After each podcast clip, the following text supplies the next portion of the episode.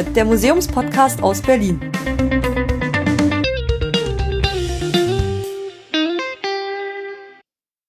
Ja, hallo und herzlich willkommen zu einem weiteren Crossover.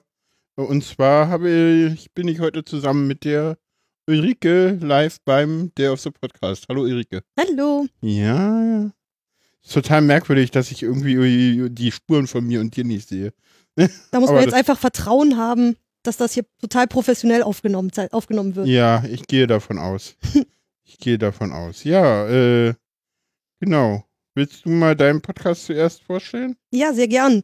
Äh, hallo, ich bin die Ulrike und ich mache den äh, Exponiert Museums-Podcast aus Berlin. Der kommt, seit ich nicht mehr studiere, ein bisschen sporadisch, aber es gibt ihn noch. Ähm, und normalerweise zeichne ich im Laufen Museumsbesuche auf. Ähm, und heute muss ich mal ausnahmsweise im Sitzen aufnehmen. Ich habe festgestellt, das ist auch eigentlich meine erste Episode, wo ich mal über ein Museumsthema spreche. Äh, ich wollte noch vorausschicken, dass ich halt nicht im Museum arbeite und da jetzt außer meinem Museumskundestudium jetzt eher die, die professionelle Besucherin bin, aber nicht da so drin stecke, dass ich mir jetzt irgendein Urteil über irgendwas erlaufen, äh, erlauben könnte. Aber ich glaube, wir können trotzdem heute ein bisschen was zusammentragen, wie Autismus und Museum zusammenpassen könnten. Ja, genau. Und für die Leute vom Exponiert-Podcast, wo das ja auch irgendwann mal erscheinen soll, aber wahrscheinlich wird zuerst im autistische Wahrnehmung Feed landen. Äh, kurz zu den autistischen Wahrnehmungen. Also in den autistischen Wahrnehmungen reden eigentlich immer ich und Malik über meinen Autismus und ich glaube, die letzten drei Sendungen war das jetzt nicht der Fall oder Und die vier? Ich weiß es gar nicht. Ja, irgendwann wird auch wieder eine Sendung in Malik kommen, wenn ich es mal wieder schaffe, Malik anzuschreiben. Und eigentlich hatte ich letzte Sendung schon erwähnt, dass die nächste Sendung ein Thema wird, wo ich vor der letzten Sendung auf einem Vortrag auch schon erwähnt habe, dass die nächste Sendung das Thema wird. Gucken wir mal, ob die Sendung nach dieser Sendung denn tatsächlich das Thema hat, aber so viel zu, äh, zu denen bis äh, autistische Wahrnehmung und ja, dann haben wir schon mal den ersten Punkt abgehakt, ne? Dann kommen wir zum nächsten. Genau, gewünscht hatte ich mir noch für die Leute, die es dann über meinen Kanal hören werden, ob du jetzt doch nochmal, deine Hörerinnen kennen das natürlich äh, in- und auswendig. Ach, man kann es immer mal wieder kurz zusammenfassen, das Genau, also schadet ja nicht. was ist äh, Autismus und äh, genau, weil wir wollen ja nachher drüber reden, wie das mit Museum zusammenpasst oder an welchen Stellen eben nicht. Und dafür brauchen wir erstmal so die Grundlagendefinition. Ja, Grundlagen in äh, Autismus in einer halben Minute erklären. Herzlichen Glückwunsch. Hören Sie diese, äh, hören Sie die letzten zwei, 15 Folgen dieses Podcasts, dann wissen Sie das. Nein, Das, das werde ich auf jeden Fall empfehlen. Ich hoffe, alle Exponiert-Hörerinnen ähm, gehen natürlich danach zur autistische Wahrnehmung und hören da auch alles nach. Ja, ja, nein, äh, jetzt zurück zum Thema. Also, ja, Autismus, ähm, grob zusammengefasst, äh, die meisten Autisten, nicht alle, äh, kennt man einen Autisten, kennt man einen Autisten, ganz wichtig, ähm, äh, haben eine Reizfilterschwäche, das heißt, äh, sie nehmen immer alles wahr, nehmen halt irgendwie, also die Uhr nehme ich wahr und dann, ach, hier sind so viele Reize, ich kann das gar nicht zusammenfassen, was hier in dem Raum wieder alles ist. Aber ich bin mit Kopfhörern abgeschirmt, das ist ganz angenehm. Äh, ja, was kann man zu Autismus noch sagen?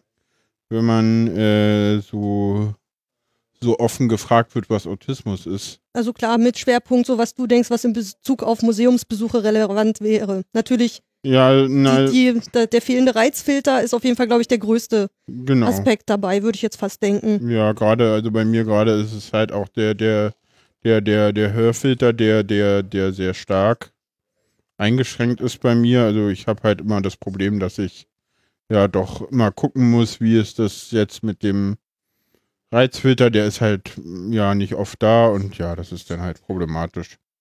Genau, so, ja, das ist Autismus ganz grob und schnell zusammengefasst. Ich hätte mir darüber ihr Gedanken machen können. Das kommt bestimmt äh, jetzt auch noch im, im Verlauf der Folge, wird das, glaube ich, bestimmt auch noch mal Ja, klarer wird werden. das noch ein bisschen klarer werden. Äh, wie Ge- gesagt, äh, Autismus ganz knapp zusammengefasst.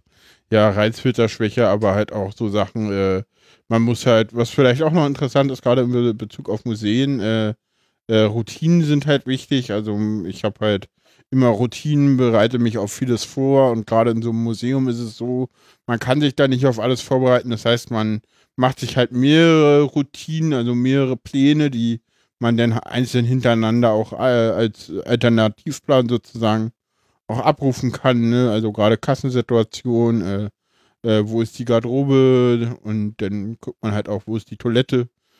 Weil Toiletten sind abgeschirmte Räume, wo man sich auch zurückziehen kann. Äh, Mache ich dann auch manchmal ganz gerne.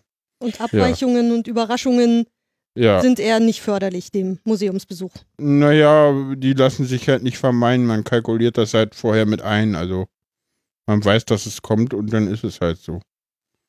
Wir sind jetzt schon im, wie bereite ich mich auf einen Museumsbesuch vor? Genau, ne? das passt ja. auch gut. Ähm, zur Vorgeschichte, wir haben das auch einmal äh, praktisch durchgespielt und sind sogar zusammen in ein Museum gegangen. Darauf werden wir jetzt im Verlauf der Episode auch ähm, immer wieder Bezug nehmen und auch ein bisschen davon erzählen, was genau. uns da so vielleicht aufgefallen ist. Aber ich würde fast sagen, ähm, das war ein Museumsbesuch und damit kennen wir jetzt einen Museumsbesuch. Es gäbe dann noch ganz viele andere Konstellationen und andere Museen, Sehr schön. wo das, wo das ja. hätte auch ganz anders verlaufen können. Mit Sicherheit, weil ich habe mir natürlich äh, in Berlin, ich glaube, den Bereich von dem Museum ausgesucht, ich, wo ich dich am besten habe durchführen können, oder? Wie das war so das ist mir vor Ort auch Wahrnehmung? aufgefallen, ja. genau, wir sind genau. nämlich ins, äh, ins Technikmuseum gegangen, in die Bahnabteilung. Genau, genau, wo, wo halt im, im Technikmuseum, das Technikmuseum befindet sich in den alten Räumen, äh, also hat so äh, als äh, Räumlichkeiten die alten äh, Lokschuppen des Anhalter Güterbahnhofs und innerhalb des Anhalter Güterbahnhofs sind da so in, in Drehscheiben äh, Art und Weisen in den beiden Ringlokschuppen halt denn von ganz, ganz früher, ich glaube drei Schuppen sind es insgesamt, ganz viele ja Lok Lokomotiven und aber auch Wagen ausgestellt. Und genau. da hast du relativ ähm, automatisch die die Rolle des Museumsführers mir gegenüber eingenommen. Ja. Was mir in dem Moment ganz lieb war, weil ich bin durch die Abteilung bisher immer nur so durchgegangen und meistens mit ja. Leuten, die sich damit nicht auskannten. Ich, Aber wollen wir erstmal im Museum ankommen und uns orientieren, bevor wir auf, auf den Inhalt eingehen? Da hast wir, du vollkommen wir recht. Wir überspringen jetzt gerade drei Kapitel. Und wir haben ja schließlich ich eigentlich einen Plan. du hast den gemacht, mir ist der egal. Ich kann jetzt hier auch die Kapitel einfach auslassen, aber das willst du, glaube ich, nicht. Nein, alles gut. Dann ähm, fangen wir damit an, wie du dich normalerweise auf einen Museumsbesuch vorbereitest und mal gucken, ob wir dabei rauskriegen, ob sich das von meinen Vorbereitungen irgendwie unterscheidet. Naja, also ich sag mal so, so oft gehe ich jetzt tatsächlich nicht ins Museum. Wenn, dann würde ich halt schon mal auf der Webseite gucken, wo ist das Museum. Dann würde ich halt, ja, auf dem Stadtplan nochmal nachgucken. Manchmal tatsächlich auch äh, Google Google, Google Maps, weil da kann man halt äh, dann nochmal halt digital nachgucken mit Satellitenbilder oder Street View, je nach Stadt. Also manche Städte bieten ja Google Street View an, andere Städte haben dann nur so ein 3D-Modell, was ähnlich gut ist, aber halt nicht Street View, sondern anders. ist ganz spannend. In Kiel zum Beispiel gibt es keinen Street View, in Lübeck auch nicht. Da gibt es dann aber so gerenderte Sachen. Das ist, sieht auch ganz interessant auch. Kann man sich auch schön drin verlieren. genau, dann, dann würde ich halt gucken, wie komme ich da am besten äh, hin. Und wie also, hast du dich vorher überhaupt für das Museum entschieden? Also ich sehe ganz oft, oft einfach so Plakate an der Bushaltestelle und denke, ah, Ausstellung zu dem Thema in dem Museum. Das, das interessiert mich. So werde ich am meisten drauf aufmerksam. Wie entscheidest du dich überhaupt erstmal, welches Museum dich interessiert? Also ganz oft ist es so, dass ich in in fremden Städten ins Museum gehe, weil ich im Urlaub bin, Städteurlaub mache, dann gucke ich mir, dann gehe ich halt auf die Wikipedia-Seite und gehe dann da und da, da gibt es ja auch immer eine Übersicht über Museen oder so und gucke dann da halt nach, was, was gibt es für interessante Museen. In Berlin kenne ich mich nun aus, da gucke ich dann mal, ja, welches Museum so mit den Ausstellungen, Sonderausstellungen, da achte ich eigentlich fast gar nicht drauf, weil mich diese Sonderausstellungen auch selten interessieren. Manchmal hört man davon was in einer, in einer Abendschau, geht dann aber trotzdem nicht hin. Welche, so. welche Themen sind das dann, die dich, äh, die dich interessieren? Ach, mich interessieren eigentlich alle Museen. Also das ist so. Also ich war auch schon in vielen und irgendwie ist es immer spannend.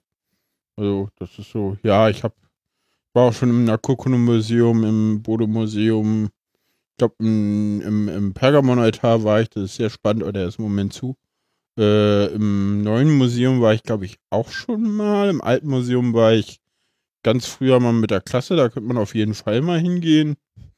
Die Sammlung in Dahlem kann ich noch gar nicht. Das, aber da ist, glaube ich, auch viel zu im Moment. In der Domäne meinst du? Ja, ja, Domäne Ach nee, oder das Ethnologische Museum. ja, na, da, in Dahlem sind ja auch ganz viele Museen, die jetzt aber teilweise, glaube ich, zu sind, weil sie ins Stadtschloss ziehen sollen, was im Moment der zweite BER wird. Ja, naja, wie das halt in Berlin so ist.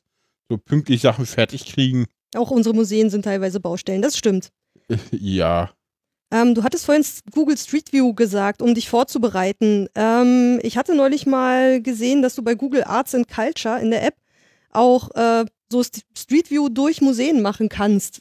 Fändest Mhm. du das potenziell interessant, um dich ähm, darauf vorzubereiten, wie es im Museum aussieht? Wenn Ja, gerade der Eingangsbereich wäre da spannend. Ich glaube, man Also, steht immer gleich in der Kasse, Ausstellung. Wo, ja, dann ist es doof. Das ist ja dann, das ist ja Quatsch, das braucht man ja nicht. Die Ausstellung nachher na- so da. Die würde ich ja so sehen, aber halt Kassenbereich wäre halt spannend. Wenn man das mitnehmen, mit reinnehmen würde, da wüsste man, wo ist die Kasse, wo ist. Aber das kriegt man ja auf den Lageplänen auch immer ganz gut raus, auf deren Webseite. Da weiß man das dann immer. Also du gräbst dich auf jeden Fall vorher einmal durch die Homepage, guckst, gibt es Informationen zu, wo muss ich rein, wie ist der Lageplan. ähm, ja, Homepage oder wenn manchmal reicht OpenStreetView auch echt aus. OpenStreetView ist ja immer sehr detailliert. Mhm. So, je nachdem, also gerade in Berlin ist es so, dadurch, dass irgendwie man kaum noch was findet zum Mappen, ist da echt alles gemappt. Und irgendwie wollen die Leute ja noch mehr Sachen mappen und der wird halt noch mehr gemappt. Obwohl ich gar nicht weiß, wie OpenStreetView jetzt so. Ich habe noch nie geguckt, ob im OpenStreetView im Museum die einzelnen Exponate dargestellt sind. also ich habe es bisher nur bei Google Arts und Culture gesehen. Ja, ich glaube, das ist auch bei OpenStreetMap denn nicht mehr das, was man da so sieht. Ja, dann wollen wir mal im Museum ankommen. Das können wir gern machen. Ähm, Ja. Genau, das ähm, eine Frage ist, ja, wenn ich ins Museum gehe, dann frage ich meistens, ob sie im Museumsbund sind und äh, ansonsten kaufe ich mir eine Eintrittskarte, aktuell leider eine ganz unermäßigte. Ist meine Frage, gibt es denn eigentlich eine Eintrittsermäßigung für Autisten? Für Autisten äh, kommt drauf an. das ist immer so die Frage. Äh, nein, äh, gibt es jetzt erstmal, also es kommt ja immer drauf an, äh, ist man schon diagnostiziert oder ist man nicht diagnostiziert. Und wenn man die Diagnose hat, dann kommt es immer drauf an, hat man einen Behindertenausweis und dann kommt es immer noch drauf an, wie viel Prozent hat der Behindertenausweis und dann kommt es auch noch drauf an, ob das äh, Museum jetzt dein normalen, etwas kleineren Ausweis, also den grünen, auch akzeptiert oder nicht. Und äh, manchmal ist es so, sie akzeptieren ihn, manchmal ist es so, nein, bei uns kommen nur die Begleitpersonen umsonst rein, aber der äh, Behinderte selber hat keine Ermäßigung, der muss den vollen Preis zahlen. Da braucht man denn so einen grünen rosanen Ausweis, der äh, erst dann vergeben wird, wenn die, äh, der Grad der Schwere, danach teilt man diese Ausweise irgendwie ein. Äh, ob das jetzt klug ist oder nicht, ist ein anderes Thema und nicht hier, gehört nicht hierher und darüber, also es ist wirklich sehr unterschiedlich vom Museum zu Museum. Immer nachfragen ist die Empfehlung, die ich da so habe und dann weiß man halt, inwiefern man da reinkommt oder nicht. Also es ist immer wirklich so, man, man geht zur Kasse und dann zeigt man den Ausweis vor und dann weiß man, ob man eine Ermäßigung kriegt oder nicht, weil auf der Webseite steht das auch meistens nie so ganz genau da und jeder handelt anders. Also das ist auch so zum Beispiel die Republika. Wir hatten ja hier vorher gerade den Re Republika äh, Podcast. Bei der Republika ist es zum Beispiel so, äh, da kriege ich als Behinderter keine Ermäßigung, kann aber mit allen Ausweisen und nicht nur mit Ausweisen, wo eine äh, Begleitung nachgewiesen ist, äh, jemanden umsonst mit reinnehmen. Ne? So, so ähnlich ist es auch beim Kongress zum Beispiel. Auch da muss der Ausweis nicht ein B drinne haben, sondern da braucht man nur einen Ausweis. Also das handelt jeder anders und das kann auch jeder anders handeln. Da gibt es scheinbar auch keine Vorgaben. Außer halt, ja, bei B muss halt die Begleitperson mit drinne sein, aber alles andere ist halt wirklich relativ, ja, frei. Also kann man wirklich nur ähm, im Museum fragen oder hast du schon mal auf Museumswebseiten ähm, Informationen gefunden? Klar, für Leute mit allen möglichen Beeinträchtigungen gibt es normalerweise Hinweise auf den Webseiten. Hast du schon mal irgendwo was für Autisten gesehen da drauf? Nö, aber ich habe auch nie nachgesucht. Aber ich glaube, du hattest da nachgeguckt und nichts gefunden, ne, so richtig. Zumindest, also ja, was meine Recherche bisher ergeben hat, war, dass ich dazu in Deutschland äh, auf den Webseiten nichts gefunden habe. Ja, das ist halt Deutschland. Ähm, genau. Ähm, ich glaube, im Technikmuseum hattest du eine äh, Ermäßigung bekommen, oder? Genau, ich habe eine ganz, ich habe eine Ermäßigung bekommen. Das ist auch eigentlich so der Standard, aber es ist halt nicht überall so. Und ja, in den staatlichen Museen ist es häufig so, dass man da eine, eine dann halt eine Ermäßigung bekommt, aber das ist nicht überall so. Äh, in diesen ICD 10, ICD 11 ähm, ist Autismus als Behinderung eingruppiert oder wie funktioniert das? Äh, na, der ICD-11 ist nochmal was ganz anderes. Äh, der ICD äh, Behinderung, ich weiß gar nicht, wo in Deutschland die Behinderungen herkommen. Die kommen nicht aus dem ICD-10 und 11, weil da sind ja die Erkrankungen drin spezifiziert. Ah, okay, sorry. Und ähm, ich weiß gar nicht, wo die herkommen. Ich glaube, die stehen wahrscheinlich in irgendwelchen ja, Ausführungsvorschriften für irgendwelche Gesetze, die teilweise sehr alt sind. Das Behindertenrecht in Deutschland ist sehr alt, aber und gehört reformiert.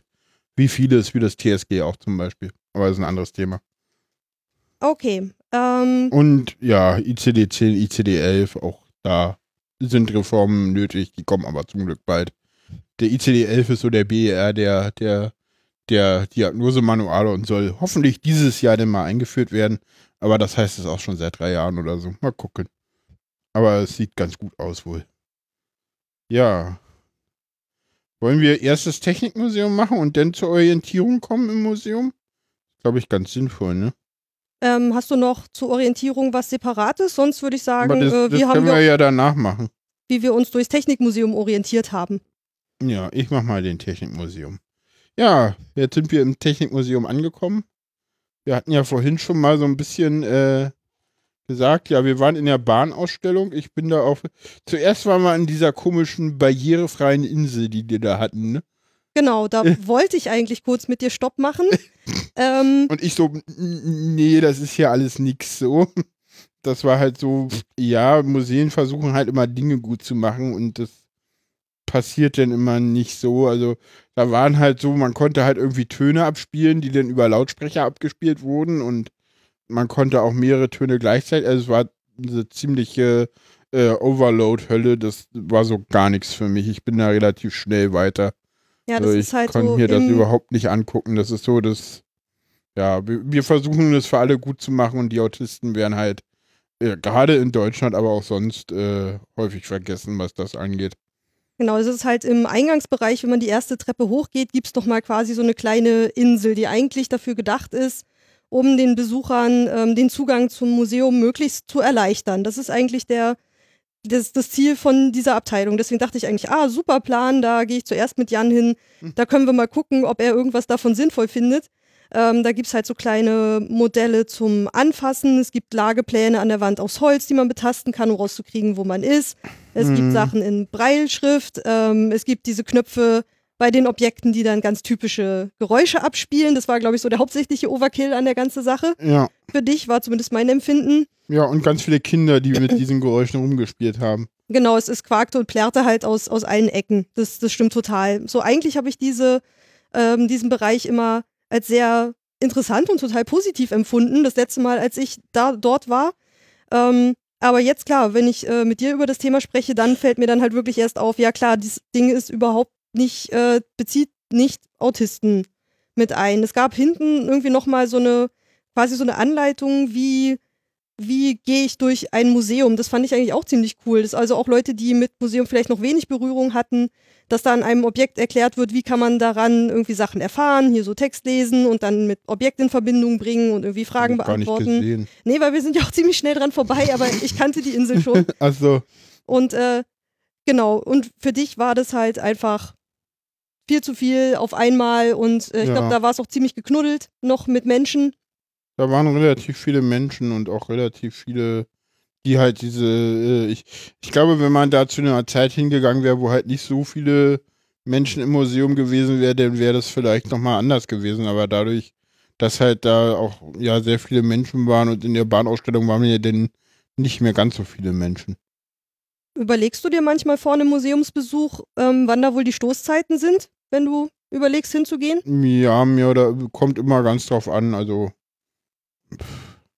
ich gehe halt so, ich gehe nicht allzu oft ins Museum, aber ich glaube doch, ich würde schon äh, gucken, wenn ich halt die Möglichkeit habe, das zu beeinflussen, dann würde ich da schon drauf achten, ja. Ja, genau. Eine, eine Sache hatte ich noch auf den Webseiten vom Technikmuseum entdeckt. Ähm, Hm. Und zwar, dass ähm, Assistenzhunde für Menschen mit Autismus erlaubt werden. Ja, das Aber- ist äh, sehr wichtig auch, sehr gut. Aber das war dann doch das Einzige, was ich ähm, wirklich mit Bezug darauf gefunden habe. Ja, das ist, ja, das ist ja bei. Ich glaube, das ist, das ist deshalb so, weil es diese Regelung nicht äh, gesetzmäßig gibt. Blinden für Hunde zum Beispiel, die kannst du gar nicht ausschließen. Und ich glaube, Autismus für Hunde kann man, weiß gar nicht, ob man die ausschließen kann oder nicht. Also stand da gleichzeitig auch drauf, dass Blinden für Hunde erlebt, erlaubt sind an der Stelle, ja, ne? War das eine Bestimmt. reine Info oder war das. Ich weiß jetzt nämlich nicht, wie das ist, weil ich auch selber keinen Assistenzhund habe, aber ich weiß, dass Assistenzhunde äh, für Autismus prinzipiell eigentlich oft erlaubt sind. Ja, Mein Fokus war bei der Recherche auf was anderem, deswegen ja, ja. habe ich mir das jetzt leider nicht gemerkt. Ähm, genau, äh, an der Stelle wollte ich dann mit dir auch kurz genere ganz generell über Barrierefreiheit in, man nicht erstmal. Achso, ja, doch. Erst von der. Reihenfolge her stimmt sogar. Mhm. Du hast recht.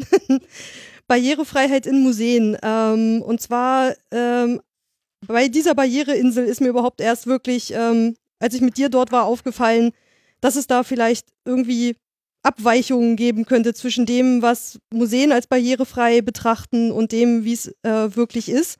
Und ähm, so aus meinem, aus den paar Vorlesungen, die ich so zur Museumsgeschichte hatte, da war es ja so früher, dass so ein Museum überhaupt ähm, eigentlich noch mehr so ein, so ein Ort war, der dem stillen Nachdenken äh, gewidmet war. Also da sollte man ja eigentlich so ganz ehrfürchtig durchgehen und staunen und ähm, so am möglichst ruhig sich verhalten. Ich meine, das kennt man manche von uns noch so aus der Kindheit, dass man eher so ah, nicht anfassen und still sein aus dem Museum Ja, ja. kennt.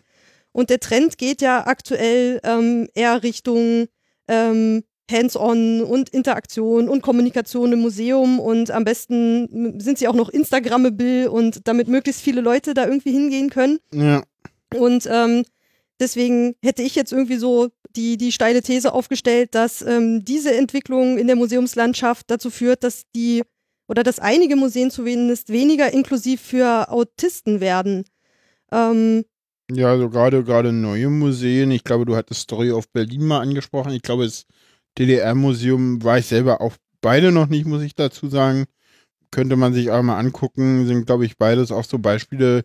Je neuer, also je jünger das Museum gegründet wurde, desto ähm, uninklusiver für Autisten ist es, desto, weil es mehr auf den Fun-Faktor setzt.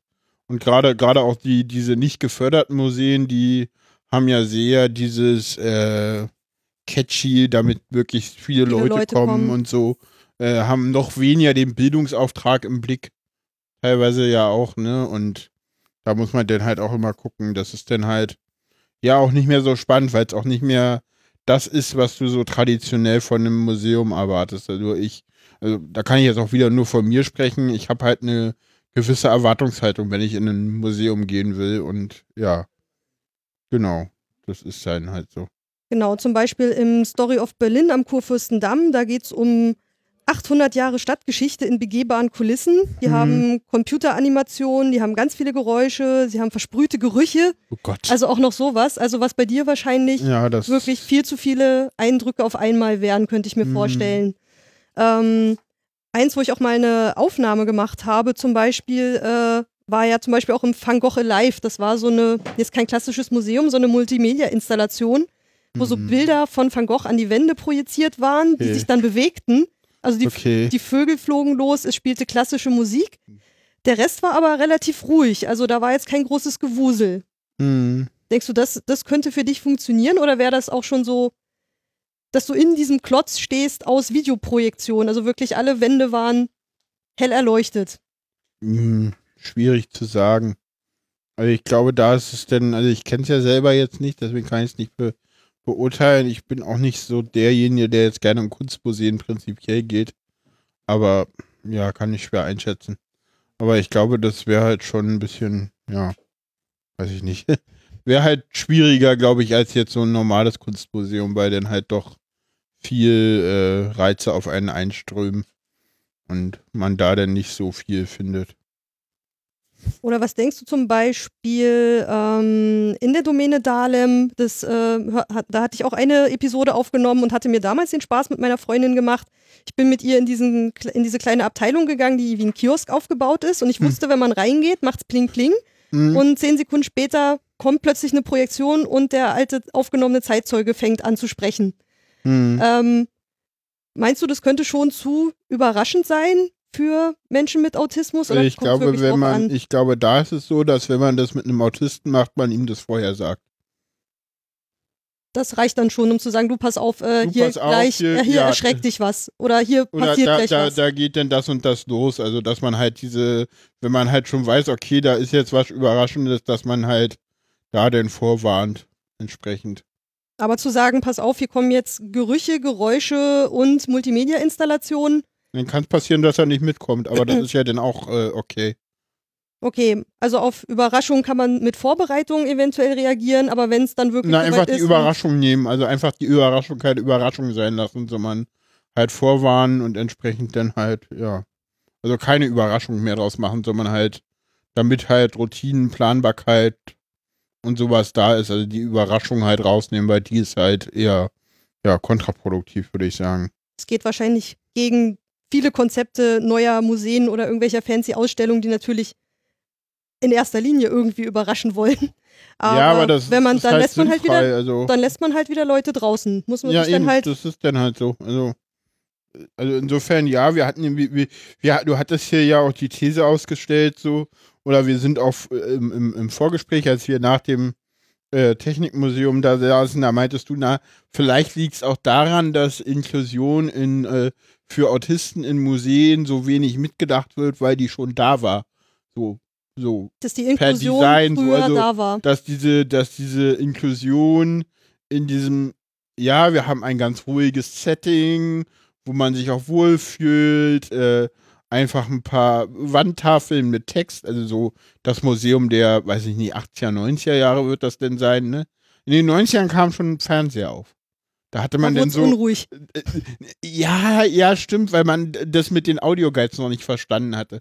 Das ja. hat man in den 20er dann wieder, in, in den 2000er Jahren, da kamen dann die Audioguides auf. Das, das war ja damals noch, huh, da hatte man denn, das war ja so total fancy und modern. Das fand man ja auch cool da gingen denn die Lautsprecher dann wieder zurück, weil man dann immer ein Audioguide hatte. Was dann eigentlich wieder ein guter Schritt war, oder? Ich habe nämlich, genau, ich habe genau. im, im, Rahmen meiner Masterarbeit habe ich im Archiv gesessen und äh, so einen Brief gelesen von einem Museumsdirektor, der meinte, jetzt die Zukunft. Wir haben jetzt Kassettenrekorder und da läuft in Endlosschleife ähm, immer so ein Text und du musst dann, der Besucher musste dann zwar sich hinstellen und warten, bis das Ding wieder von vorne losgeht, um den Anfang mitzukriegen, aber abgefahren. Also das war damals der heiße Scheiß. Aber damit jo. hast du natürlich angefangen, das Museum plötzlich laut und unruhig zu machen und du konntest dich nicht entziehen, weil nicht jeder sich Knöpfe ins Ohr gesteckt hat. Also was zum Beispiel, was ich auch total toll fand, was es so auch immer mal wieder gibt, sind so, äh, so abgeschlossene, so fast kinoartige Präsentationsformen, wo dann immer noch so Videos laufen, weil da kannst du dich dann aufs Video fokussieren, kannst in einen abgeschlossenen Raum gehen, hast auch so den Trubel der Besucher nicht. Äh, sowas hat man auch immer weniger, finde ich, glaube ich, im Museum, weil das halt viel Platz braucht auch. Ja, das Einzige, was mir gerade einfällt, ist im jüdischen Museum, was aber gerade umgebaut wird. Ich weiß nicht, ja. ob es bleibt. Da gab es einen so einen kleinen Kinoraum, wo dann aber wirklich explizit so ein, ich glaube, auch so ein bisschen 3D-mäßiger Film lief. Ja. Ähm, und der war wirklich dann mit dicken Vorhängen, das war auch ein bisschen gedämpft. Das war ganz kuschelig, aber solche solche Ruheinseln hat man eigentlich eher wahrscheinlich, weil man was braucht, wo man diesen lauten Ton abspielen kann und es dunkel machen kann und nicht unbedingt ja. in erster Linie, damit Menschen zur Ruhe kommen können. Ist jetzt zumindest meine, meine böswillige ja, Unterstellung. hat man in, in Museen selten, das stimmt. Genau, das wäre dann also jetzt quasi meine These. Es gab eine Zeit, in der Museen durch, also für Autisten früher einfach per se inklusiver waren. Wenn man noch ganz weit zurückgeht, äh, die Vorläufer des Museums waren die modernen Wunderkammern, hm. die irgendwelche reichen äh, Menschen hatten und die waren total elitär. Da mhm. durftest mhm. du, also nur wenn der Fürst dich reingelassen hat, dann hat er dich mit dem Sammlungsbetreuer, der ist da mit dir rein, hat dir das erklärt. Der konnte aber auch sagen, nee. Da reden wir jetzt aber vom 18, von 18 ja, irgendwas. Ne? Ja, genau, ganz, ganz früher. Aber wenn man ganz zurückkommt, da war es, da sollte am besten gar keiner rein. Mhm. Später nur die Elite. Dann gab es die Zeit, da musste man dann zwar ruhig sein. Und, mm, äh, da, hatten aber, Ja, die- da waren die wahrscheinlich ersten- Rollstuhlfahrer und so. Wenn es die, wenn es gab es da schon Rollstühle. Auf jeden Fall waren, sind da andere Leute draußen geblieben. Ähm, die werden jetzt reingeholt, aber aktuell geht der Trend vielleicht Richtung dahin, dass es unbemerkt und ohne böse Absicht Autismus unfreundlicher wird. Ja. Können wir uns darauf einigen. Kann man, kann man so sehen. Also. Lassen wir, lassen wir mal als These Aber, stehen. aber ähm, vielleicht äh, entdecken die Museen ja irgendwann, dass es uns auch gibt und äh, gucken denn und nehmen dann ein bisschen auf uns Rücksicht oder so. Ja, dann wollen wir mal zur Bahnabteilung kommen, Ja, sehr was wir gern. so gemacht haben. Genau, da habe ich ja so ein bisschen äh, irgendwie, du hattest ja schon vorhin gesagt, dass du da nicht so viel jetzt selber schon wusstest. Ne, Du Bahn. Ich habe Technikgeschichte studiert und weiß, es gab so Bahnen und es gab so fancy Bahnen und so Projekte mit irgendwelchen Turbinenbahnen, aber die haben wir jetzt da nicht gesehen. Also da war ich dann so ein bisschen raus. Wir haben, wir haben das mit dem, mit dem Schienenzeppelin, den haben wir gesehen. Den haben wir gesehen, der war cool. Ja, genau, das war auch so eine fancy Bahn. Ansonsten, ja, habe ich dir das alles mal so ein bisschen erklärt, ne? So, ich war dann so in Mein, meinem per mein Element. persönlicher äh, Museumsguide. ja. genau, ich, ich nehme auch sehr gerne an, an Führungen im Museum teil. Das finde ich auch ganz spannend, wenn es sowas gibt. Das wäre nämlich eine Sache, wo ich es eigentlich nicht vermutet hätte, muss ich gestehen. Ich dachte so zwischen den ganzen Menschen und dann rascheln die so und du musst dich nur auf diesen einen Menschen vorne konzentrieren. Das wäre jetzt fast eine Sache gewesen, wo ich dachte, na, ob, ob Jan sowas mag, mitzumachen. Das ist, glaube ich, aber auch wieder sowas, so jeder Autist ist anders. Ich glaube, es gibt ganz viele Autisten, die sagen, um Gottes Willen, geh mir weg mit Führungen. Aber ich war auch so jemand, ich lerne halt sehr gut, wenn andere Menschen mir Dinge erklären. Ich war auch in der Schule immer derjenige, der mündlich super mitgearbeitet hat, weil ich habe mich immer ganz vorne, erste Reihe habe ich gesessen. Konnte man nicht verstehen, dass die erste Reihe Plätze immer frei waren, egal, wenn ich mir die gesucht habe. Weil, habe ich nicht verstanden, die waren doch cool. Da kriegt man wenigstens was mit vom Unterricht. Ich wurde in der Uni auch immer blöd angeguckt, alle ganz hinten und ich so nach vorne so, hä? Ich will doch was hören und verstehen. Ja, eben, eben das ist, nachvollziehen. ist euer. Problem. So, genau. Äh, ja, und äh, das ist halt beim Museumsbesuch ähnlich, ne? Und ja.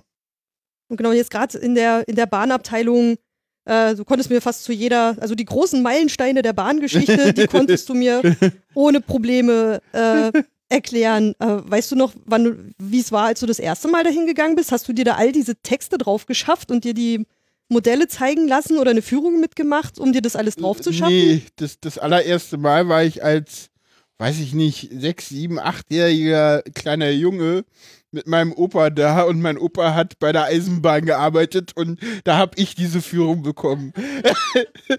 Allerdings habe ich die Führung noch viel anders bekommen. Mein Opa war dann nämlich auch so dreist und hat dann relativ laut immer gesagt, so und das und das und das und das ist falsch. Das hatte der auch öfter mal drauf.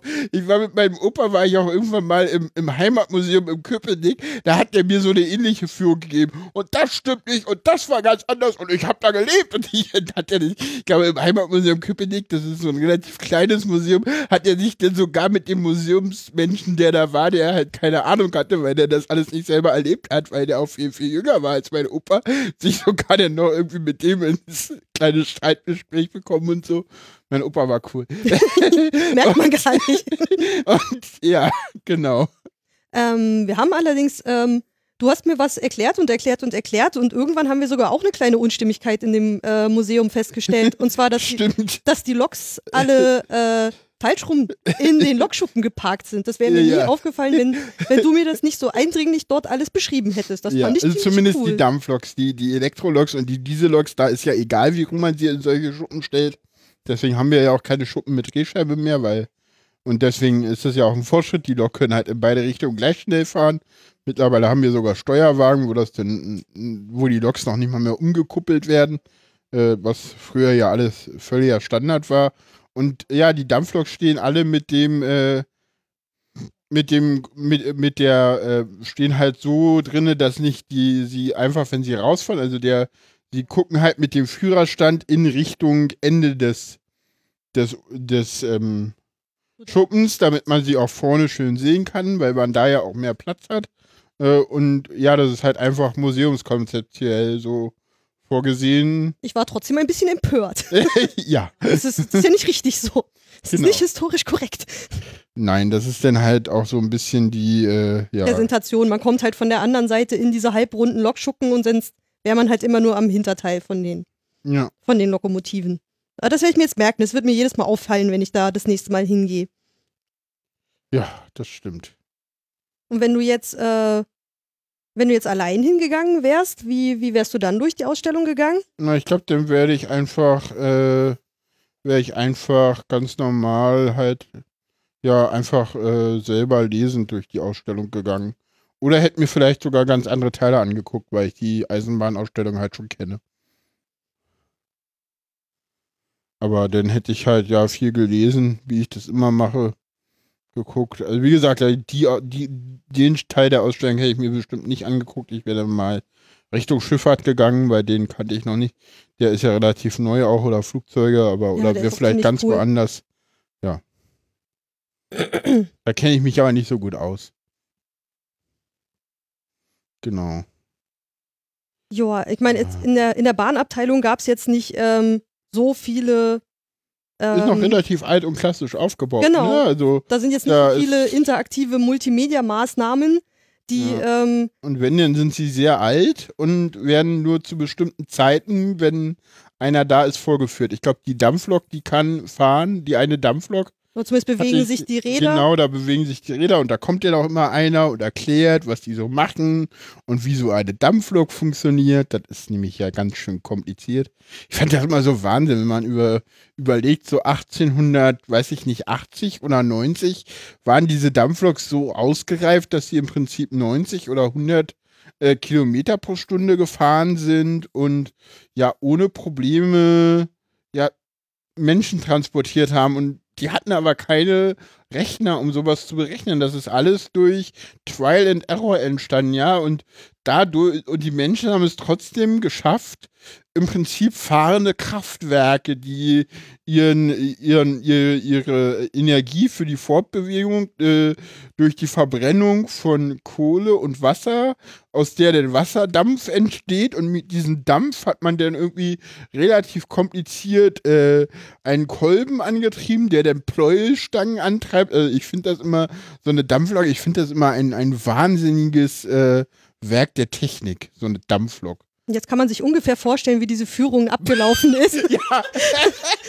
Mit wie viel Inbrunst und er Erklärbär Jan dort gemacht hat. Ich, ich kann mich nicht beschweren.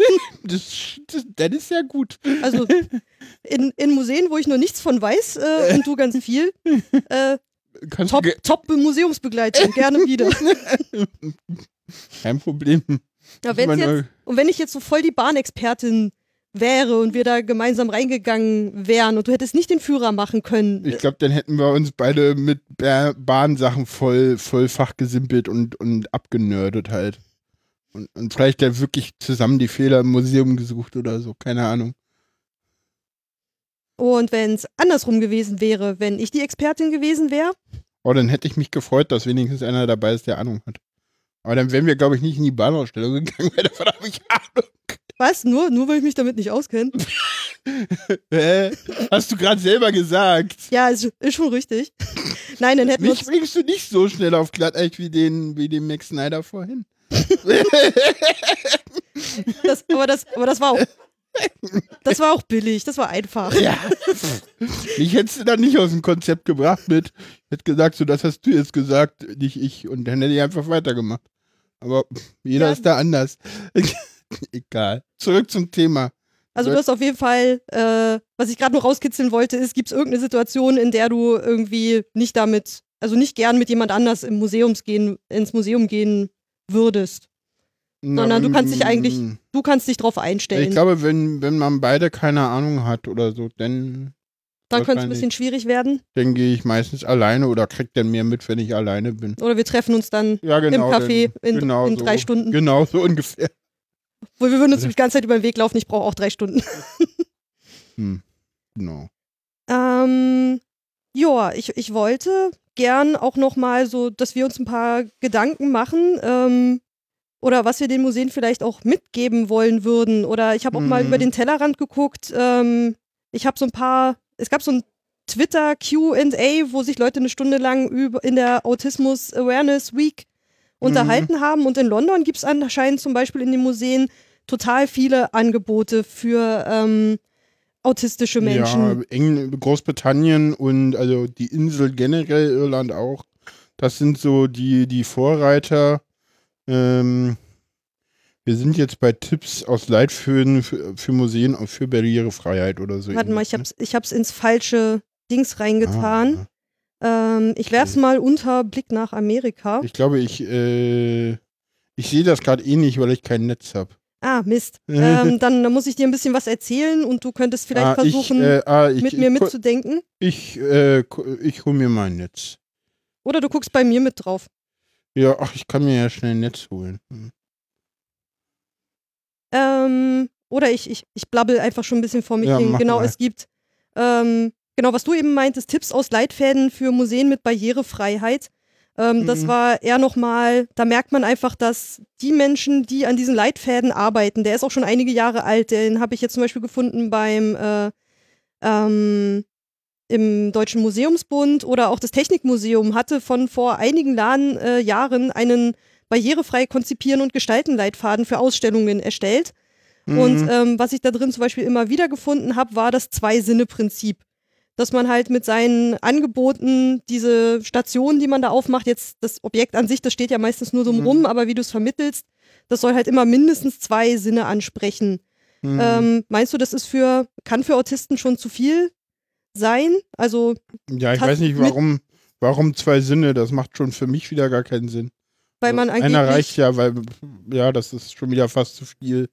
Also man geht davon aus, dass man sich Sachen, also besser Wissen aneignen kann, wenn du äh, mit mehreren Sinnen daran ähm, mhm. beteiligt bist.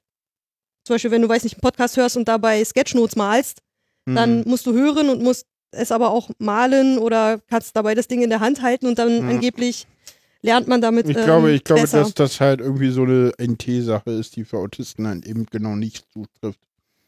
Und dadurch, dass wir aber die Minderheit sind, äh, haben wir dann halt einfach mal Pech gehabt. Aber eine Möglichkeit könnte ja sein, dass man sich immer selber aussuchen kann, auf wie viele Arten und Weisen man das jetzt gerade sich aneignen möchte. Also Sachen, genau. die einfach gleich losspielen und dich zusätzlich mit Ton voll blähen. Ja, aber eigentlich, eigentlich ist ja schon, ich habe das Objekt und daneben einen Text, das sind ja schon zwei Sinne. Ich glaube, das meinen die nicht. Ja. Fürchte ich fast. Obwohl es richtig wäre, ne? Das ist so. Hm. Ich glaube, ja, das meinen die nicht. Wenn du sagst, aus autistischer Sicht wäre das schon echt äh, ansprechend genug, ähm, wäre das vielleicht was, was man irgendwann hoffentlich in so einem Leitfaden auch mal, mal finden könnte. Ähm, ja. Ich, ich finde, ich glaube, das sage ich in, in jeder meiner Podcast-Episoden, die ich bisher gemacht habe von Exponiert, dass ich, wenn ich, dass ich es gut finde, wenn man sich die Informationstiefe selber suchen kann und wenn man sich so ein bisschen selber aussuchen kann, wie man sich ähm, die Sachen aneignet und dass man nicht einfach immer reingeworfen wird und jetzt damit arbeiten muss, dass diese Station jetzt nur über eine VR-Brille zu besuchen mhm. ist, sondern vielleicht könnte man das ja auch als Video nebenan mhm. zeigen, so ein bisschen abseits. Ähm, ähm, ähm, zum Beispiel auch, mhm. ich meine, so viele Sachen, die helfen Autisten halt einfach nicht, glaube ich nicht. Ich meine, magst du Objekte, die man anfassen kann? Bringt dir das irgendwas?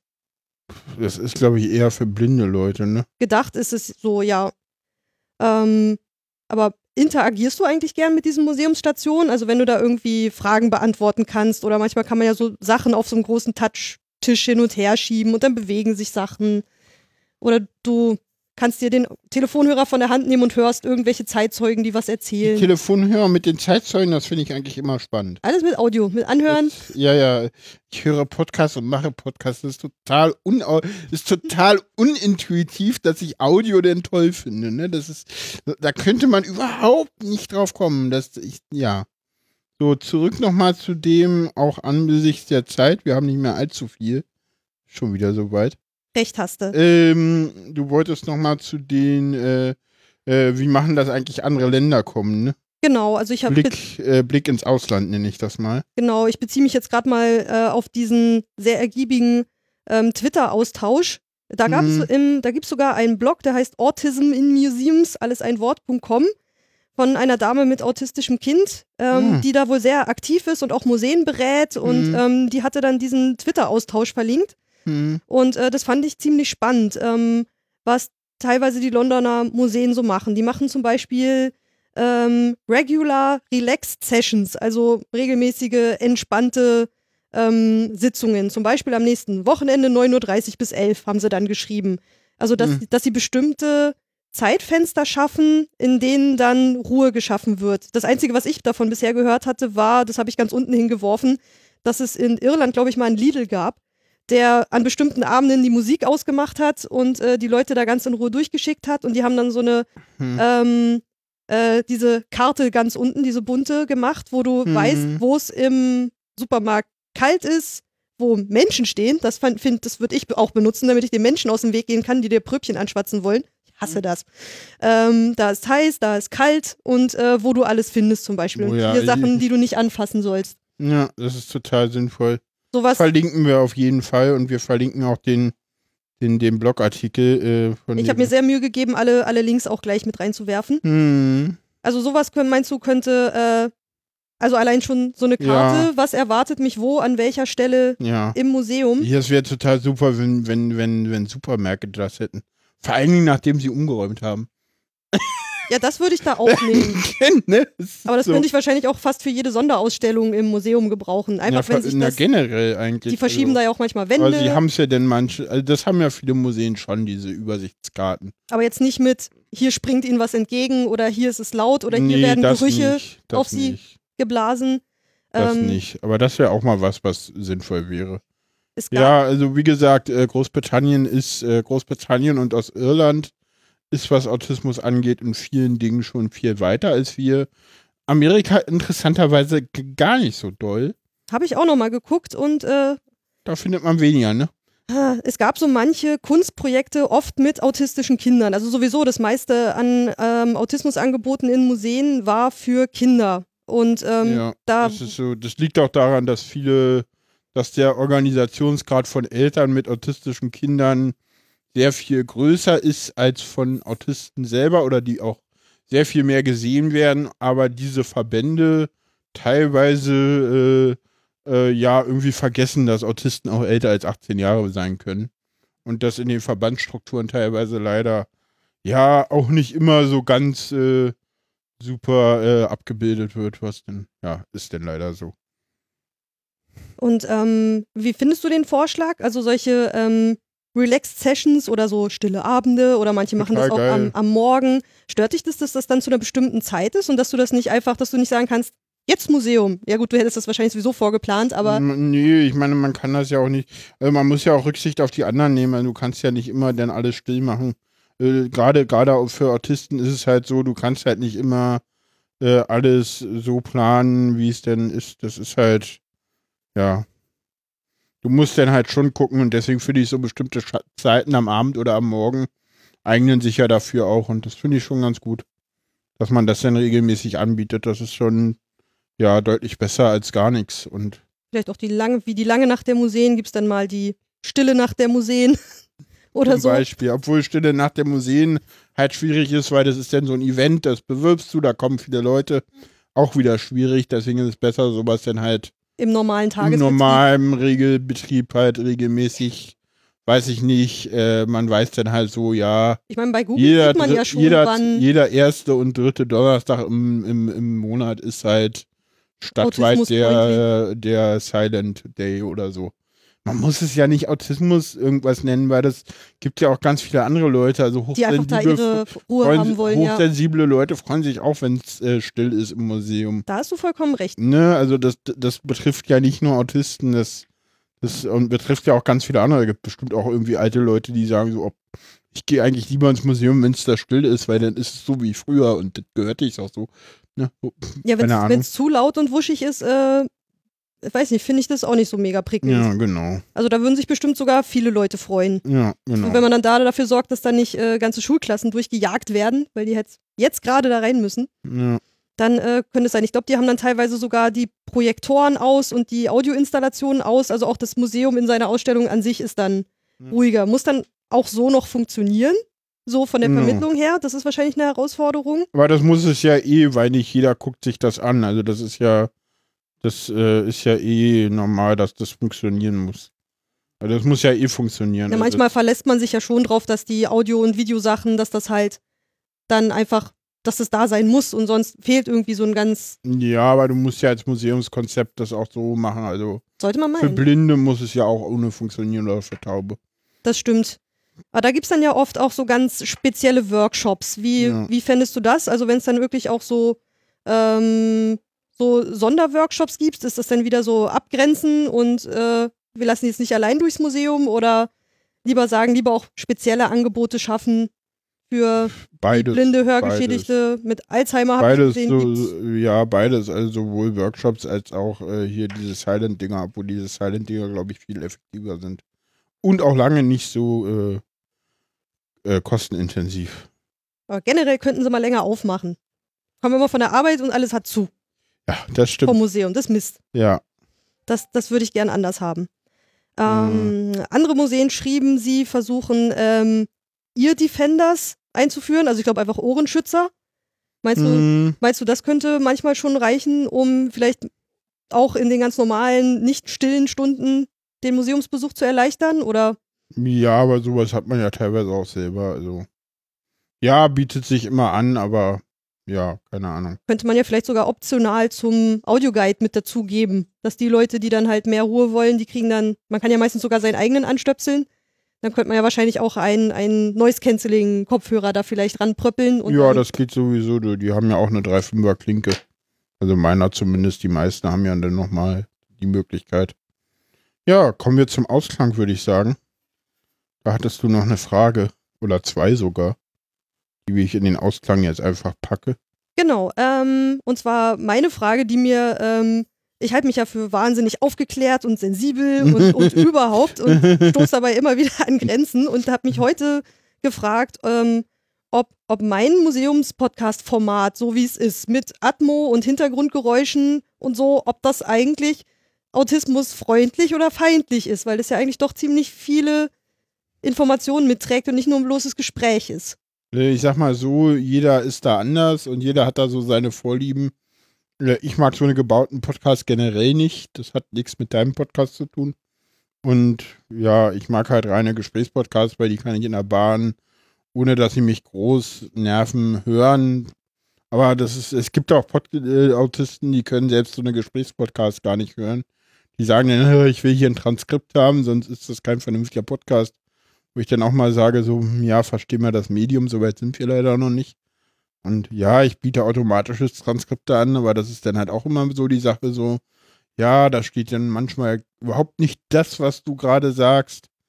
Ich hau die jetzt trotzdem einfach mit raus und ja, muss jeder, also ja, wird Autisten geben, die das total toll finden und andere, die sagen so, ja, ich kann Podcast generell nicht hören, ist schwer zu beantworten, die Frage. Okay, aber dass, dass die Atmo noch mit drin ist, ist wahrscheinlich eher so ein, so ein Tick Richtung, könnte zu viel sein, oder? Und ich habe sie immer gerne gehört, als sie rauskamen. Aber es kam ja schon lange nichts. Au. Mann, Jan. Was denn? Aua. Mein Herz. Da kam gerade ein Daumen nach oben aus dem Publikum. Ja, das hat aber keiner gesehen. Deswegen habe ich es ja gesagt. Tja. Aber eigentlich, Was denn? Mein, er, mein erster Gedanke, bevor ich heute äh, gemerkt habe, dass ich doch irgendwie nicht so, nicht so, so sensibel bin, wie ich manchmal denke, war eigentlich so, boah geil, ich mache meinen Podcast voll richtig, weil, weil dann wissen die Leute, was auf sie zukommt, wenn sie da reingehen und an welchen Stellen irgendwie der, der Zeitzeuge aus dem, aus dem Kiosk springt. Ja, das ist ja auch wichtig. dachte ich so, ja, voll geil. Und heute ist mir aufgegangen, ja, aber mit der ganzen Atmo im Hintergrund und dann reden da Leute und dann sprechen da mal Kinder und mm, könnte sogar vielleicht auch, also ja, kommt Also ich- wieder auf jeden ich- ich- Einzelnen an, aber Und wie gesagt, ich habe bis heute nicht verstanden, warum du die Aufnahmen im Museum machst und nicht danach. ja, weil aber- ich die Atmo da mit drin haben will. Ja, ja, siehst du, ich verstehe nicht, warum man die da drin haben will. Na, ich hatte ja auch ein, zwei Folgen, die ich im Nachgespräch gemacht habe, Ich aber irgendwie. haben, die habe ich am liebsten gehört. Ich glaube, Hm. äh, da, da gab es mal ein Museum, da durftest du nicht im Museum. Was war denn das? Äh, Bunker. nee, äh, ja, Bun nee, irgendwas mit Medi was für Im, Medizinisch, äh, Im Medizinhistorischen war ich. Da durften wir nur nicht, äh, da darf man nicht fotografieren und filmen und da war Podcast das Medium, was als einziges durfte. Ah, okay. Oh, da in, ist in, eh diesem, immer ruhig. in diesem Bunker mit diesen Kunstführungen, da durfte ich nicht, äh, oder ich wollte jetzt keine Führung aufnehmen, das äh, halte ich nicht für sehr, ja. nicht für sehr äh, hilfreich. Hm. Klar, aber so dieses, also wenn ich quasi noch eine autismusfreundliche Variante machen würde, wäre es wahrscheinlich ein, ein Nachgespräch mit Hinweisen darauf, was ja, dort drin passiert. Genau. Was aber gern Museen vielleicht auch selber produzieren könnten. Sie erreichen mich unter, ähm, Exponiert.berlin. ich bin voll, ich bin, ich bin voll sensibel. Manchmal, wenn ich frage ich Leute. Ja. Genau, und, und der, der letzte Aufruf, den ich starten wollte, war, ich habe viel gegoogelt und ich habe viel geguckt, so ähm, gibt es ähm, autismusfreundliche Museen, Museen, die sich damit aktiv ähm, befassen und äh, vielleicht dafür Angebote haben. Ähm, wie gesagt, ich habe in Deutschland keine gefunden. Ich dachte, falls wir ihr welche findet und ihr sagt, was? Ich weiß genau, die hier um die Ecke, da gibt's schon so entspannte Sitzungen und sowas, äh, haben wir alles schon. Ähm, ob ihr uns die Links bitte zuschicken würdet und dann tut Jan Ja. oder ich oder wir sammeln die mal auf irgendwo einer Seite. Schick die einfach. Dass wir das mal sammeln. die einfach als Kommentar unter der Sendung und dann sieht man die ja. Beim Day of the Podcast, bei dir, bei Nee, mir. Bei mir oder bei dir, aber du weißt ja nicht, wann du die Sendung veröffentlichen willst. Aua. Hast du mir gesagt? Mann, Jan. Was Es denn? gibt, es gibt Sachen, die kann man denken, aber nicht sagen. Du redest gerade mit einem Autisten. Der Autisten unterscheidet dann nicht. Ja, und hier sitzt ein LT auf der anderen. Seite. Ja, das ist mir doch egal. Ich Ja, aber- Minderheit. Aua, Jan. Entschuldigung. Ich glaube, wir sind durch. Was? Jetzt hast du keine Lust mehr. Ich komme gerade so schön in Fahrt. Becky, die Zeit ist Publikum vorbei. Das stimmt. Nein, wir gehen bald mal wieder ins Museum, glaube ich. Das wird nett. Ja, können wir machen. Danach nehmen wir eine Sendung auf und veröffentlichen dann auf deiner Seite. Als Nachgespräch in Autismus freundlich. Genau, auf deiner Seite, sofort. Ja, Super. wird cool, gemacht. Cool. Ist ein Deal. Na denn, äh, ja. Auf bald. Tschüss, liebe Hörer. Tschüss, liebes Publikum. Tschüss. Ciao, ciao.